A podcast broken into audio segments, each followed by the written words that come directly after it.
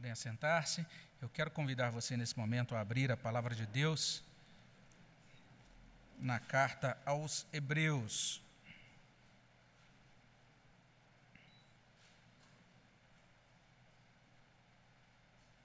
Hebreus capítulo 5, e nós vamos fazer uma leitura a partir do versículo 11. Hebreus 5, vamos ler de 11 até 14 você é convidado aí na sua casa a abrir a sua Bíblia, mantê-la aberta aí nessa passagem para a nossa meditação. Nós que estamos aqui também somos convidados a ler juntos. Vamos ler juntos a palavra de Deus, Hebreus 5, de 11 até 14. A esse respeito, temos muitas coisas que dizer e difíceis de explicar, porquanto vos tendes tornado tardios em ouvir. Pois, com efeito, quando devíeis ser mestres, atendendo ao tempo decorrido, tendes novamente necessidade de alguém que vos ensine de novo quais são os princípios elementares dos oráculos de Deus. Assim, vos tornastes como necessitados de leite e não de alimento sólido. Ora, todo aquele que se alimenta de leite é inexperiente na palavra da justiça, porque é criança.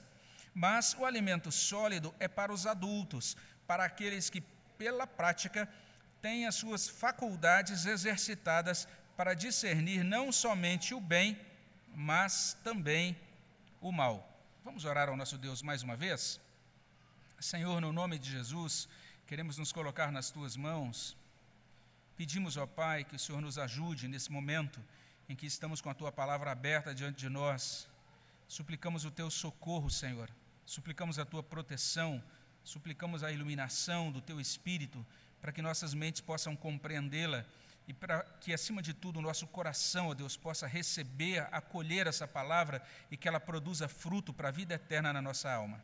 Nós pedimos essas bênçãos, nós te agradecemos pelo privilégio de podermos abrir a tua palavra, tudo isso nós pedimos no nome de Jesus. Amém, Senhor Deus. Provavelmente a gente está vivendo numa, numa das eras, num dos tempos, talvez, com uma maior quantidade de informações sobre a importância da boa alimentação. É um tema bastante recorrente, muita gente hoje fala sobre isso, nós temos muita informação disponível e a gente sabe disso, que a falta ou que a insuficiência de alimento ou nutrição adequada conduz a alguns problemas bem graves. Pode conduzir, por exemplo, a isso que a gente chama de desgaste ou diminuição do tecido, do órgão ou da estrutura do corpo. A pessoa desnutrida, ela pode entrar num estado de decadência, ela pode perder energia, pode perder a capacidade de ação, e ela corre risco, inclusive, de ser tomada por paralisia. E existe um paralelo entre alimentação e desenvolvimento do nosso corpo e alimentação e desenvolvimento da nossa alma. De acordo com esse trecho da carta aos Hebreus, a obra de Deus em nós deve produzir um determinado efeito, deve, deve produzir em nós aquilo que esse autor vai é, nos, nos explicar, vai mostrar para a gente como um progresso, um crescimento. E parece que o problema é que alguns daqueles primeiros leitores dessa carta não estavam progredindo. Eles deixaram de crescer, eles estagnaram, pararam no tempo, e por causa disso eles foram tomados por fraqueza. Eles não conseguiram mais pensar corretamente e, debilitados mentalmente, afetados na sua capacidade de discernimento, eles foram também influenciados, foram afetados no seu comportamento moral. E a gente vai verificar que até o versículo 8 do capítulo 6, o autor de Hebreus vai estar falando sobre essas pessoas afetadas no seu comportamento moral. Então a gente precisa prestar atenção nisso que é colocado diante de nós por esse autor da carta aos Hebreus. Deus nos fala por meio desse autor. De acordo com essa carta, aquele que se diz cristão, mas que não cresce em Cristo, assume uma vida subcristã que fica aquém, fica abaixo daquilo que Deus estabelece como padrão para o cristão. E uma vida subcristã, ela vai sempre correr esse risco de desembocar em um comportamento ou até mesmo em uma vida anticristã. E quando a gente para para pensar nisso, se levanta essa pergunta: o que, que a gente pode fazer, o que, que a gente deve fazer para evitar esse tipo de paralisia que é mencionada aqui por esse autor da carta aos Hebreus? A palavra de Deus aponta para três providências, três caminhos ou três ações extremamente necessárias. A primeira ação é ouvir mais e melhor, está aí no verso 11. A segunda ação é provar alimento sólido, versos 12 e 13. E a terceira ação é nos tornar sábios práticos, está no verso 14.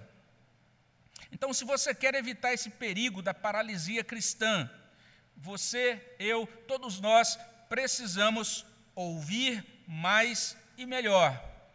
Isso é assim porque é o que consta lá em Hebreus 5:11. Hebreus 5:11 começa dizendo assim: A esse respeito temos muitas coisas que dizer e difíceis de explicar. Essas muitas coisas, que ele chama aí de coisas difíceis de explicar, tem a ver com o assunto que ele abordou lá nos versos 1 a 10. Esse sumo sacerdócio de Cristo, de acordo com a ordem de Melquisedeque. Então, existem coisas difíceis de explicar quando a gente pensa nesse sacerdócio supremo de Jesus, esse sacerdócio sublime do nosso Senhor Jesus Cristo. Existem coisas difíceis de explicar quando a gente pensa no nosso Redentor, na obra que ele realiza, no, na, nessa, nessa sublimidade do ser triuno, nas doutrinas cristãs, existem muitas coisas difíceis de explicar. E eu não sei se você está entendendo o que esse autor de Hebreus está dizendo aqui.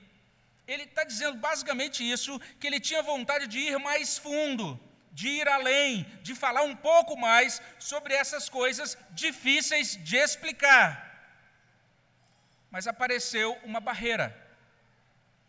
E ele vai dizer o seguinte: a barreira que surgiu é: os seus leitores eram tardios em ouvir. É o que ele apresenta aí no verso 11: Vos tendes tornado tardios em ouvir. O fato é o seguinte: para a gente aprender coisas mais difíceis, a gente precisa se esforçar mais prestar mais atenção, ouvir bem, ouvir melhor, estabelecer hábitos, estabelecer estratégias para que a gente seja facilitado no nosso aprendizado, para que a gente possa obter um melhor resultado. Mas, de acordo com esse texto aqui, essa carta aos Hebreus, aqueles irmãos daquela época não estavam ouvindo bem. E aqui a gente tem esse adjetivo, tardios. Ele comunica essa ideia de morosidade, de lentidão. Não é sem razão que a NVI vai traduzir assim: vocês se tornaram lentos para aprender. Mas a questão é: que tipo de lentidão é essa? Ele não está falando de uma lentidão que era decorrente de um defeito na capacidade de aprendizado daqueles irmãos. Ele está falando de uma lentidão espiritual, de uma lentidão moral. Em outras palavras, má vontade para aprender, desleixo, descaso infantil, desatenção irresponsável. Algumas traduções vão é, caminhar nessa direção. Por exemplo, se você tem a revista e corrigida, lá está escrito assim: Porquanto vos fizestes negligentes em ouvir. A nova tradução, a nova Almeida atualizada, diz assim: porque vocês ficaram com preguiça de ouvir. E a King James atualizada diz assim: porque vos tornastes indolentes, ou seja, desleixados para aprender. Esse era o problema daqueles destinatários da carta aos Hebreus. Então a gente não pode deixar de fixar esse primeiro ensino para evitar essa paralisia na nossa caminhada cristã, é fundamental ouvir a palavra de Deus. E a gente precisa ouvir mais e melhor para aprender as coisas que precisam ser absorvidas nesse processo de crescimento da nossa caminhada espiritual. Mas não apenas isso, é preciso saber também que para não sermos tomados por paralisia subcristã, eu, você, nós temos de provar alimento sólido. E essa é a parte central do argumento, a partir do verso 12. Aqui nesse verso 12, esse autor de Hebreus menciona um tempo decorrido. Ele fala então de um tempo que decorreu. Olha o que ele diz: Pois com efeito, quando devias ser mestres, atendendo ao tempo decorrido. Então, essa ênfase no tempo é muito importante. Passou um tempo, desde o início da caminhada daquelas pessoas. E considerando esse tempo decorrido, esperava-se que elas já pudessem ensinar as verdades de Deus para outras pessoas. Mas elas não progrediram, elas não avançaram, elas não cresceram. Mesmo depois de anos se identificando como cristãs ou membros da igreja, elas careciam o tempo todo de rever e de reaprender as mesmas verdades básicas, fundamentais. Olha aí o verso 12: Pois com efeito, quando devias ser mestres, atendendo ao tempo decorrido, tendes novamente necessidade de alguém que vos ensine de novo quais são os princípios elementares dos oráculos de Deus. E mais à frente, na semana que vem, na próxima pregação em Hebreu, se Deus permitir, nós vamos entender aqui o que eram esses princípios elementares dos oráculos. Quais eram, quais eram essas doutrinas fundamentais, básicas, que era o iníciozinho da caminhada cristã? A gente vai levar um susto. Mas o fato é que aqueles ditos cristãos da velha, de velha data, aqueles cristãos que é, já deviam estar se alimentando de comida sólida, ainda necessitavam de ser nutridos por leite, é o que diz o verso 12. Assim vos tornastes como necessitados de leite e não de alimento sólido. Então, isso, o fato deles ainda estarem presos a essa situação, eles só podiam se nutrir, só podiam se alimentar de leite. Isso representava para eles um atraso no desenvolvimento. E aqui a gente precisa fazer alguns esclarecimentos. O primeiro esclarecimento é esse: é que é muito natural, de acordo com a Bíblia, que uma pessoa recém-convertida ao cristianismo, né, alguém que terminou de nascer de novo, um bebê em Cristo, ou como diz o próprio texto, uma criança em Cristo, seja alimentada com leite. Não há nenhuma coisa estranha nisso Aqueles que começam a caminhada espiritual, elas começam a ser nutridas com a palavra, recebendo aquelas verdades muito básicas, muito fundamentais, sendo alimentadas com leite. E tem que ser assim. Também não há problema nenhum, é, do ponto de vista da maturidade humana, a não ser que haja um impedimento biológico, né, orgânico, alguma coisa assim, mas não tem problema nenhum em uma pessoa adulta gostar de leite e tomar leite. A não ser que você seja alérgico ou tenha alguma dificuldade assim, não é? Eu sou muito sincero, hoje, enquanto estava revisando o sermão, a chuvinha caiu, cheguei nessa parte do sermão e pedi, Miriam, faz um leitinho com café ali. Ela fez um, trouxe um café com leite quentinho, foi uma delícia, né? Então não há problema nenhum em você, sendo adulto, gostar de leite, não há problema com isso. E do mesmo modo não é errado, pelo contrário, é até recomendável que um cristão adulto sinta desejo de beber regular, regularmente do genuíno leite espiritual, como a gente lê lá em 1 Pedro 2. 1 Pedro 2, 2 diz assim: Desejai ardentemente, como crianças recém-nascidas, o genuíno leite espiritual, para que por ele vos seja dado crescimento para a salvação, se é que já tendes a experiência de que o Senhor é bondoso. Mas a gente não pode deixar de atentar para isso. Existe algo muito errado quando um indivíduo com idade suficiente não consegue alimentar-se de comida sólida. Normalmente isso acontece conosco se nós estamos internados ou passando por uma doença grave. Mas uma pessoa que se diz saudável, ela deveria, a partir de determinada idade, agora estar apta para receber comida sólida.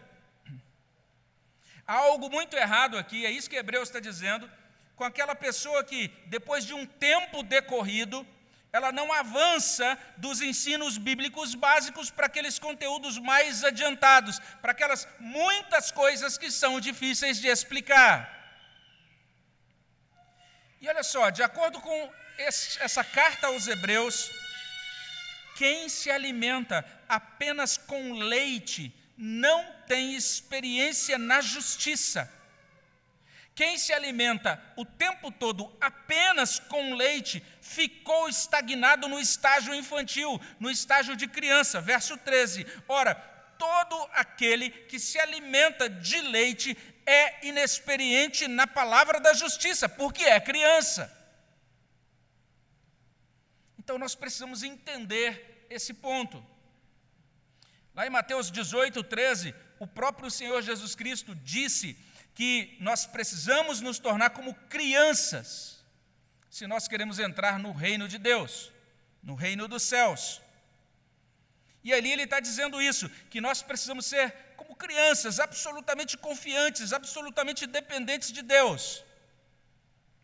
Em outro lugar, lá em 1 Coríntios 14, versículo 20, o apóstolo Paulo diz: Irmãos, não sejais meninos no juízo, na malícia sim, sede crianças.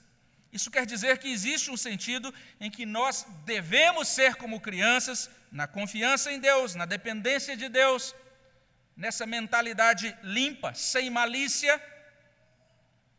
Mas veja o outro lado da moeda, veja o outro lado do ensino cristão. A Bíblia insiste no crescimento em maturidade. E para isso, o Novo Testamento faz uso de algumas palavras muito especiais na língua grega. Mesmo nós que é, lidamos com a Bíblia em português, mas tem algumas palavras gregas que a gente acaba conhecendo mais, né, decorando. Por exemplo, se eu falar aqui sobre amor ágape, muitos vão dizer, ah, que coisa preciosa o amor ágape. Mas tem uma palavra também que é muito preciosa no Novo Testamento, a palavra teleios. Essa palavra é muito interessante porque ela aparece várias vezes. Por exemplo, Mateus 5,48: Sede vós perfeitos, como perfeito é o vosso Pai Celeste. Traduz essa palavra, teleios, seja perfeito, ou seja, seja inteiro. E também pode traduzir assim: seja maduro, completo. Essa é a palavra. Essa palavra aparece várias vezes em muitas passagens importantes. Por exemplo, Efésios 4, 13 e 14 diz assim: Até que todos cheguemos à unidade da fé e do pleno conhecimento do Filho de Deus, à perfeita varonilidade. Essa palavra teleios está aí de novo, traduzido como perfeita, e seguida de outra palavra, que é a palavra varonilidade. Está dizendo não apenas que Cristo era um homem, ele era do sexo masculino, né? porque diz a medida da estatura da plenitude de Cristo, mas está dizendo que Cristo se tornou uma pessoa adulta, uma pessoa que cresceu, uma pessoa madura, e nós também temos de ser tornados, ser feitos pessoas maduras. E se você olha lá para Efésios 4, você vai ver no verso 14, o verso seguinte, que ele vai trazer assim: para que não mais sejamos como meninos ele vai falar como é o comportamento do menino, agitados de um lado para outro, levados ao redor por todo o vento de doutrina, pela artimanha dos homens, pela astúcia com que induzem ao erro. Ou seja, a vida adulta é contrastada com a vida infantil. Espera-se que cada um de nós chegue à perfeita varonilidade, ou seja, ao amadurecimento espiritual conforme Cristo. E lá mesmo onde Paulo disse que nós devemos ser na malícia como crianças, 1 Coríntios 4, 20, ele diz: quanto ao juízo, sede homens amadurecidos, homens teleios, homens completos, maduros. E a gente viu semana passada, Hebreus 5, 8, 9, informando que o próprio Jesus Cristo foi aperfeiçoado. E, e lá no original está, ele foi feito teleios ele foi feito completo, maduro. Olha que palavra importante que se repete várias vezes. Então, existe uma espécie de princípio de amadurecimento no Novo Testamento. A carta aos Hebreus está falando com pessoas que deixaram de progredir, deixaram de aprender e, depois de muito tempo na igreja, ainda não conseguiam explicar as verdades mais complicadas. Hebreus está alertando: quem não cresce paralisa. Quem paralisa fica retido nas criancices de outrora. E as pessoas infantis que não progridem vão continuar presas nas falhas de ontem e nos pecados da mocidade. A solução para amadurecer é comer jabá espiritual. Ou como diria aí o reverendo Jeremias Pereira, ser alimentado com sustância bíblica. O texto está dizendo, nós temos que ser capacitados para comer comida sólida, alimento sólido. Esse é o segundo ensino dessa palavra de Deus, para combater a paralisia subcristã. Nós não podemos deixar de provar alimento sólido. Isso nos conduz à terceira providência urgentíssima, para que nós não sejamos paralisados. É preciso, em terceiro e último lugar, nos tornar sábios práticos. É exatamente isso que consta no verso 14. Mas o alimento sólido é para os adultos. E só para te informar, essa palavra traduzida por adultos, mais uma vez, para os teleios. É para os adultos. É para eles que é o alimento sólido, para aqueles que, pela prática, têm as suas faculdades exercitadas para discernir não somente o bem, mas também o mal. Então, quem são esses adultos? Quem são esses que podem ingerir alimento sólido? Hebreus responde dizendo que são sábios práticos. Por que, que a gente pode chamá-los assim, de sábios práticos? Porque eles assumem uma prática. Observe bem o texto dizendo: aqueles que pela prática Prestou atenção aí? A palavra prática é muito importante. Ela podia ser traduzida como costume, hábito, repetição. Pessoas que estão repetindo determinadas coisas, estão colocando em prática determinadas coisas. E a prática dessas pessoas produz o exercício das faculdades. Olha só, aqueles que pela, fra, pela prática têm as suas faculdades exercitadas. Ou seja, a prática dessas pessoas coloca essas pessoas em boa forma, concede a elas agora a capacidade de perceber e de pensar melhor. As faculdades são exercitadas para discernir não somente o bem, mas também o mal. Essas pessoas vão sendo cada vez mais habilitadas a tomar boas decisões a exercitar discernimento. Uma tradução contemporânea bem interessante traz assim: de pessoas crescidas é o alimento sólido, daqueles que pela prática têm os sentidos ginasticados. Achei muito bonita essa palavra. Para uma destrinça do bom e do mal. Você poder destrinçar, você poder fazer essa, esse discernimento, essa divisão. Quando a gente olha para trás, especialmente para os capítulos 3 e 4 de Hebreus, fica bastante claro que o texto está falando sobre uma prática de obediência à palavra de Deus. Essas pessoas estão praticando, não estão sendo como aqueles que morrem no deserto, ou morreram no deserto, como foi explicado lá atrás, mas elas estão diuturnamente se exercitando. O exercício é esse exercício diário na prática da obediência à palavra de Deus.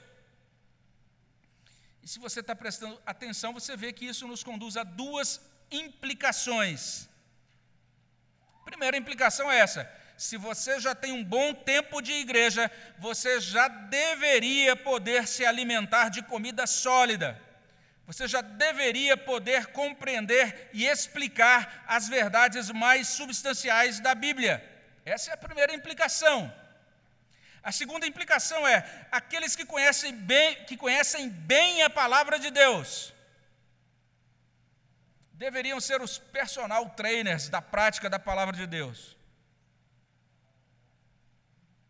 Deveriam se exercitar bem nessa palavra, deveriam ser sábios práticos. É muito interessante o que Hebreus está dizendo. Ele está, de certa maneira, afirmando algo que também é dito pela, pela, lá na carta de Tiago. Essa ideia de ser um cristão teórico, essa ideia de ser uma espécie de sabe-tudo da Bíblia, que não a coloca em prática, combina com os hipócritas que foram condenados por Cristo lá em Mateus 23. Mas não combina com um discípulo de Jesus Cristo, com um cristão verdadeiro. Além disso, essa ideia de um cristão eternamente infantil não tem lugar no Novo Testamento. Na verdade, não tem lugar na Escritura. Vale a pena depois você ler o livro de Provérbios, e o reverendo Gilberto recomendou a leitura diária ou semanal do livro de Provérbios em uma pastoral no nosso boletim há algumas semanas. Mas basicamente o que Provérbios está dizendo é: o infantil, o tolo, o nécio, essa pessoa está errando gravemente. É, é, é, necessário, é urgente que assumamos uma vida de sabedoria. E lá em Provérbios, sabedoria é sabedoria prática.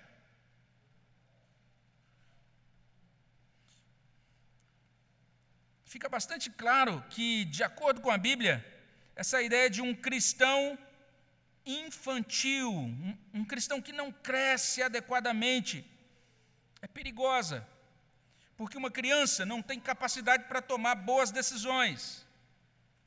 Uma criança age por impulso. Uma criança segue seus desejos imediatos.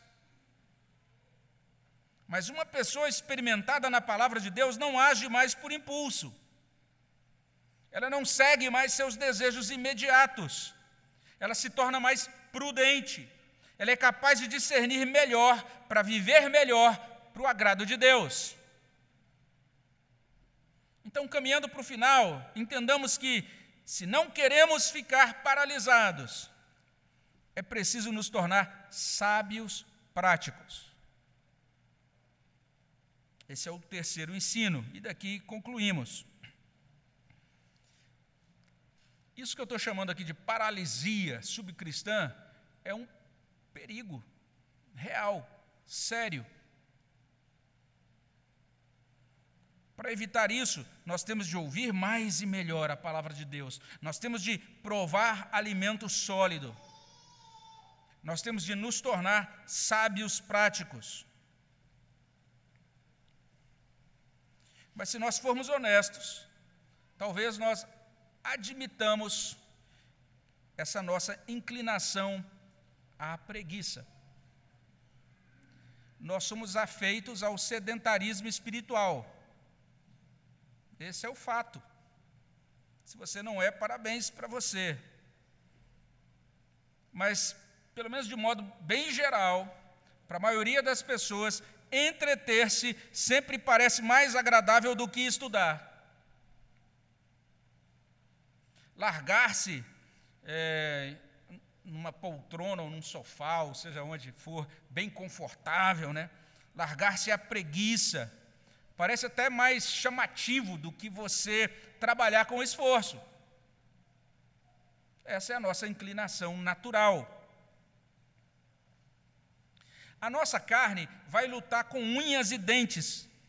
A nossa carne vai usar mil métodos sofisticados para nos deixar horas pregados assistindo séries, ou ao futebol, ou jogando videogame, ou praticando o nosso esporte preferido, ou navegando nas redes sociais, ou fazendo qualquer outra coisa, até o ponto da gente ficar sem tempo para orar, sem tempo para ler, sem tempo para meditar nas sagradas escrituras, sem tempo para compulsar, para absorver conteúdo de bons livros cristãos.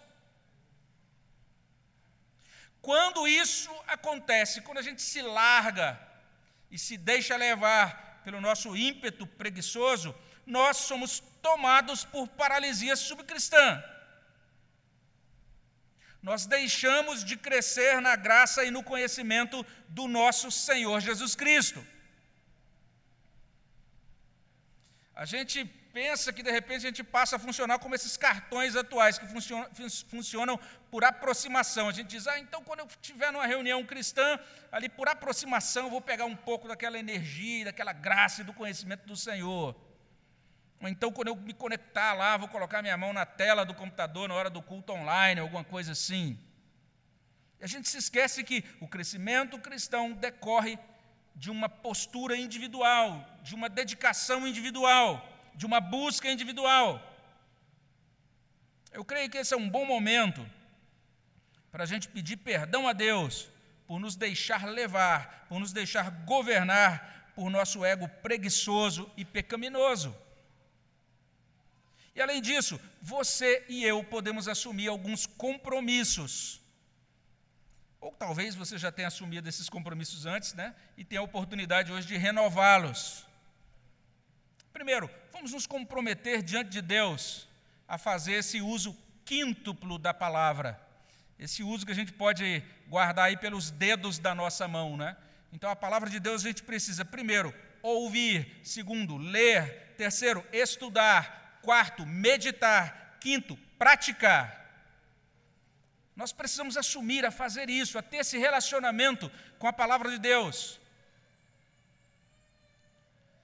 A gente pode assumir um segundo compromisso, que é o compromisso de avançar.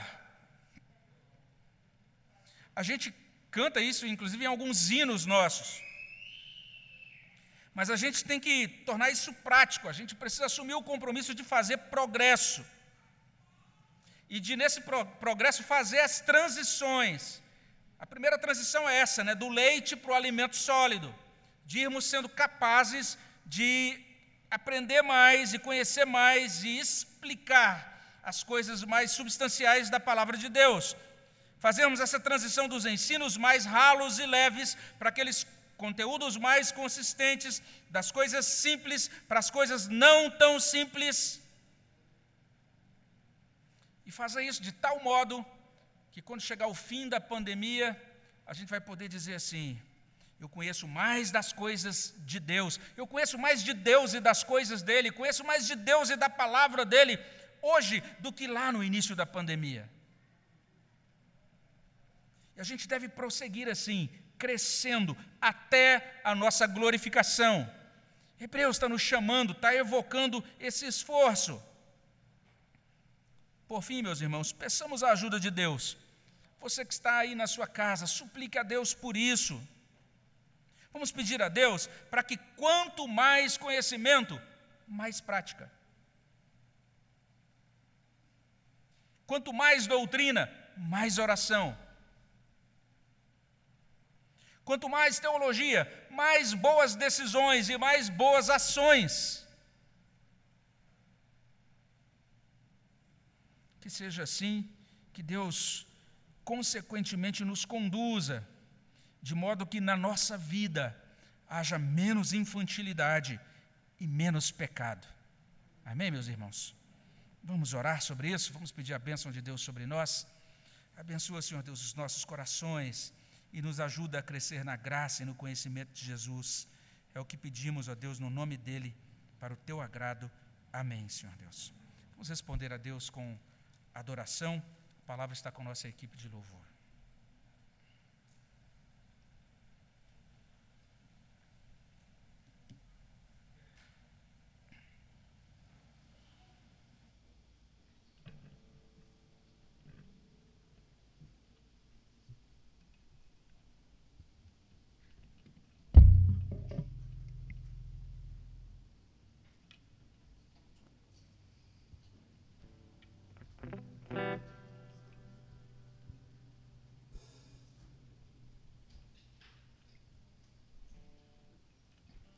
Boa noite, igreja.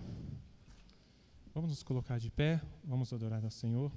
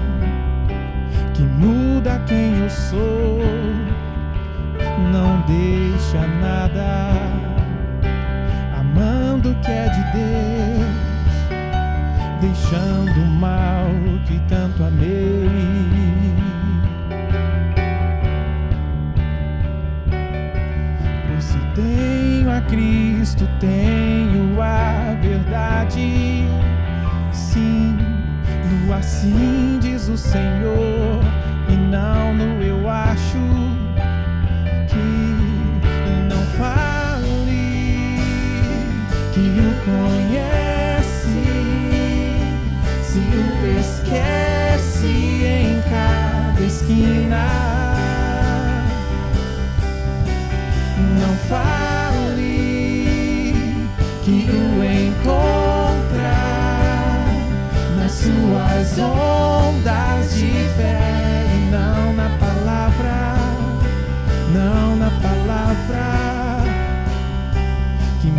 há hoje é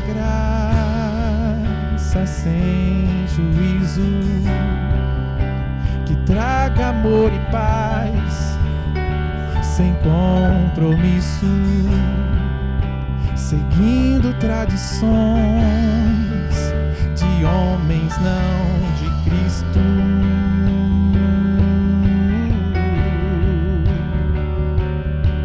Pois se tenho a Cristo, tenho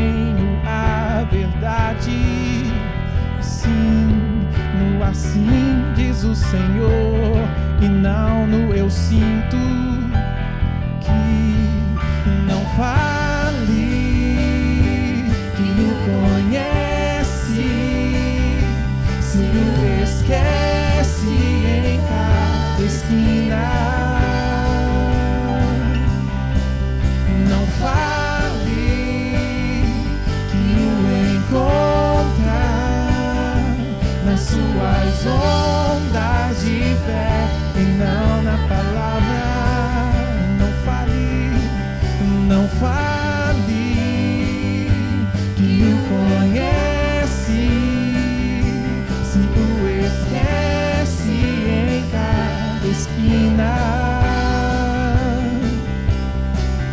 Não fale que o encontra nas suas ondas de fé e não na palavra, nas suas ondas nas suas ondas de fé e não na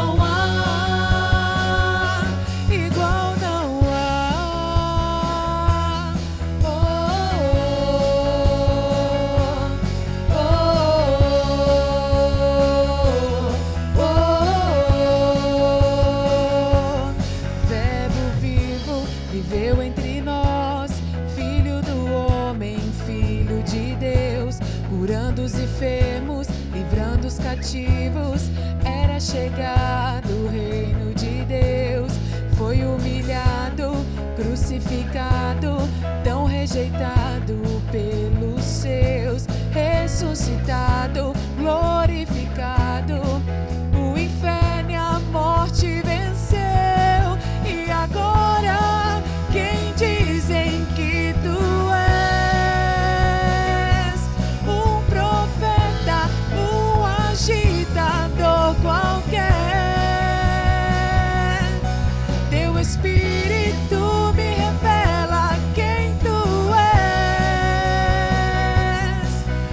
ungido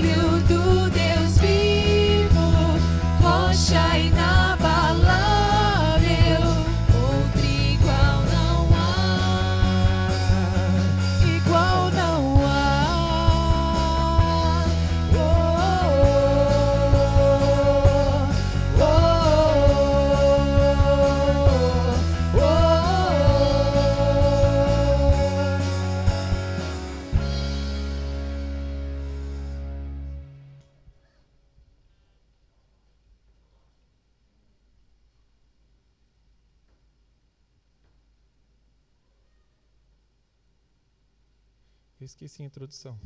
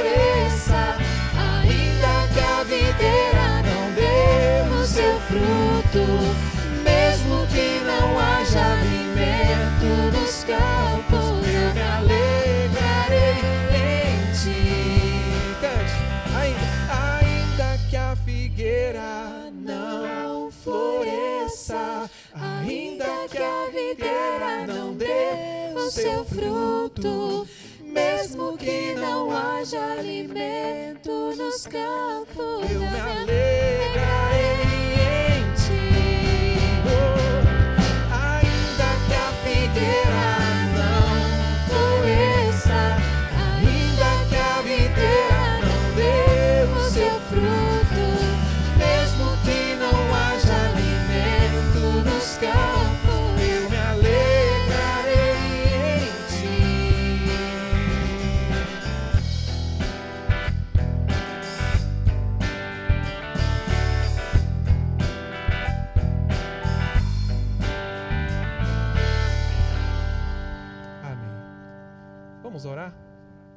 Clamar a Deus.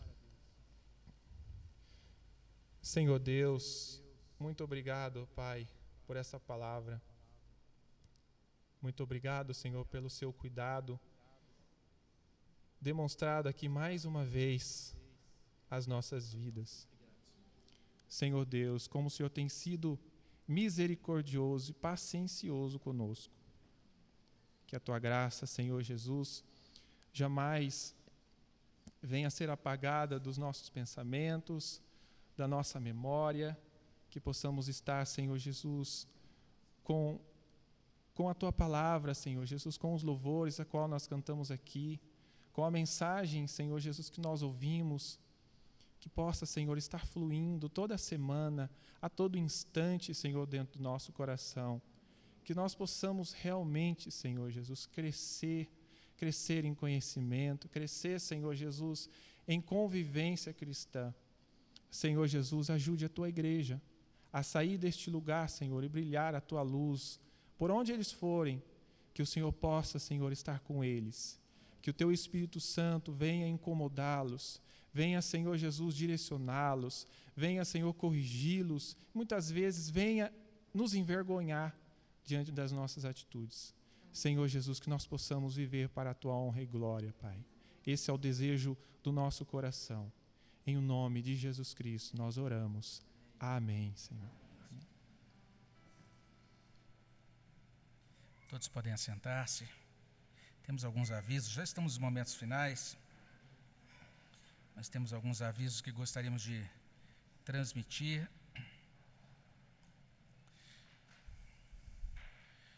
Nós recebemos agora, no período da tarde, essa informação sobre o falecimento do senhor Nivaldo, pai do diácono Cardoso. Nós estávamos orando pelo senhor Nivaldo já há algumas semanas. Nossa irmã Ju estava passando para a gente ali os, os, boletins diários, né, às vezes mais de uma vez no dia, sobre o estado dele, que estava bastante crítico.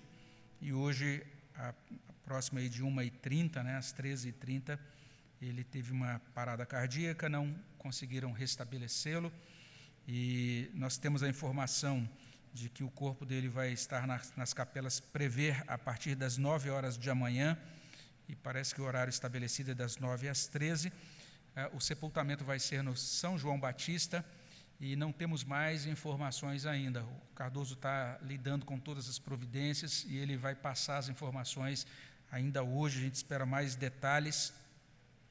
É, nós sabemos que ele foi internado com Covid, mas nós não temos plena segurança de que vai, vão ser estabelecidos os protocolos é, de Covid pros, no, no, momento de, de velório e sepultamento. Estamos aguardando as definições disso, porque parece que já tinha mais de 30 dias né, que, ele, que ele foi internado com os sintomas de Covid. Então, todos são convidados a orar por nosso irmão, pelo diácono Cardoso, por toda a família dele, para que Deus abençoe e ajude tanto ele como a Ju.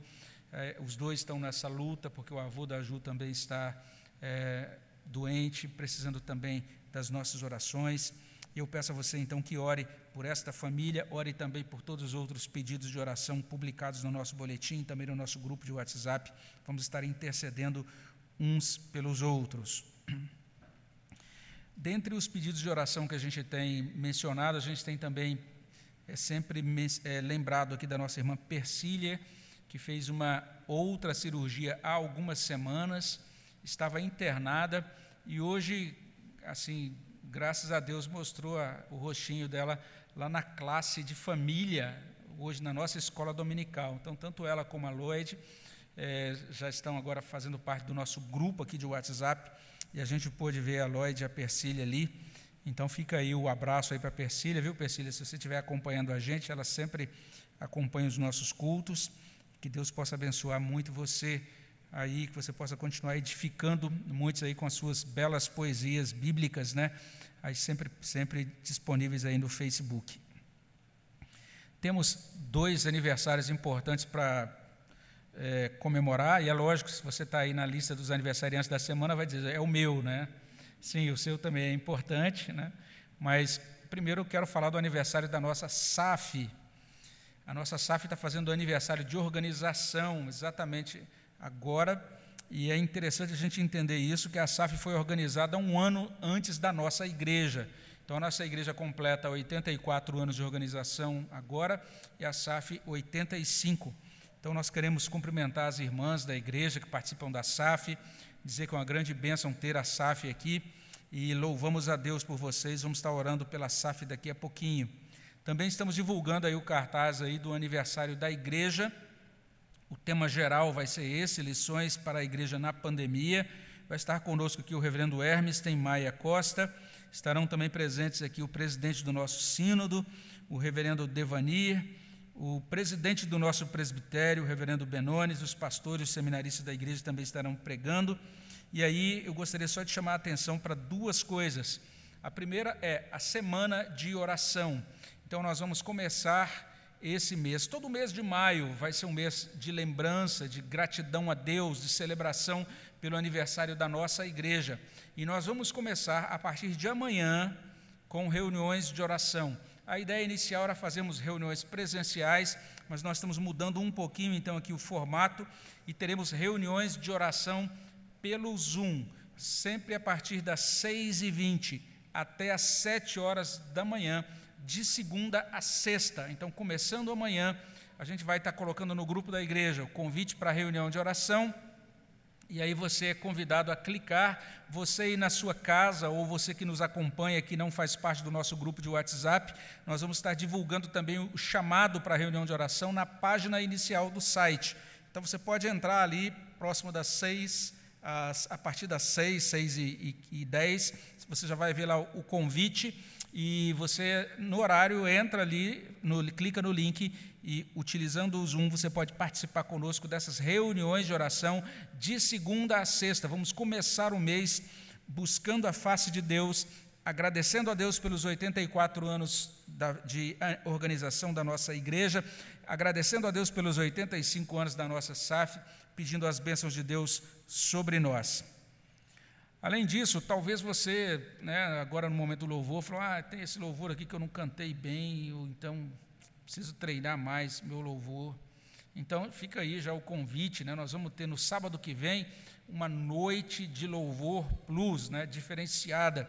É, a gente não teria nesse mês, mas por causa do aniversário a gente vai ter uma noite de louvor especial e você é convidado a participar. Você pode entrar em contato aí com Douglas, já se inscrevendo aqueles que não fizeram isso ainda e nós vamos ter, inclusive nesta, nesta ocasião, a participação do nosso conselho na noite de louvor. Então, você imagina que o negócio vai ser realmente muito especial. Né?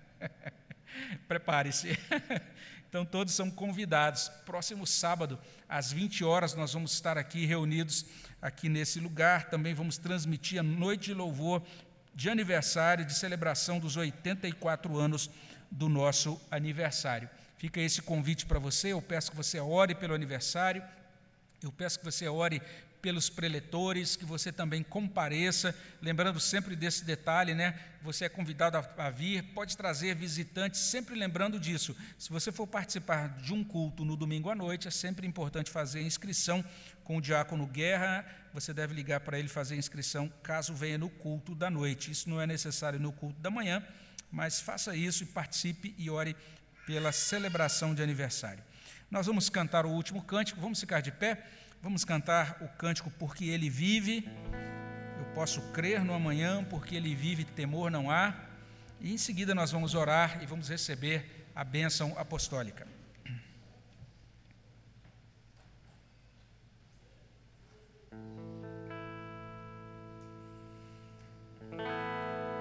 porque Ele vive. Posso crer no amanhã, porque Ele vive. Temor não há, mas eu bem sei, eu sei que a minha vida está nas mãos meu Jesus que vive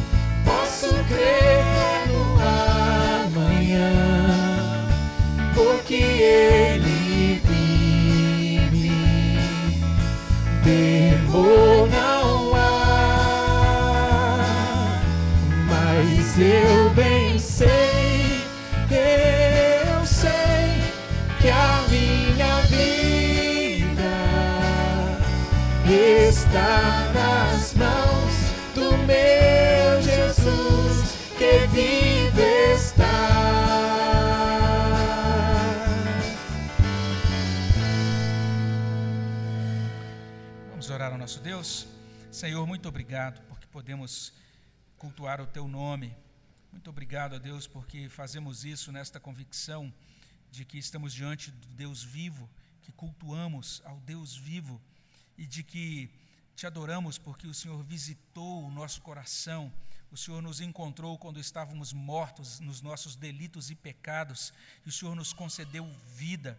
O Senhor nos ressuscitou e nos fez assentar à mão direita de Deus Pai. Estamos junto com Cristo nos lugares celestiais. Nós agradecemos, ó Senhor Jesus, pela nossa redenção.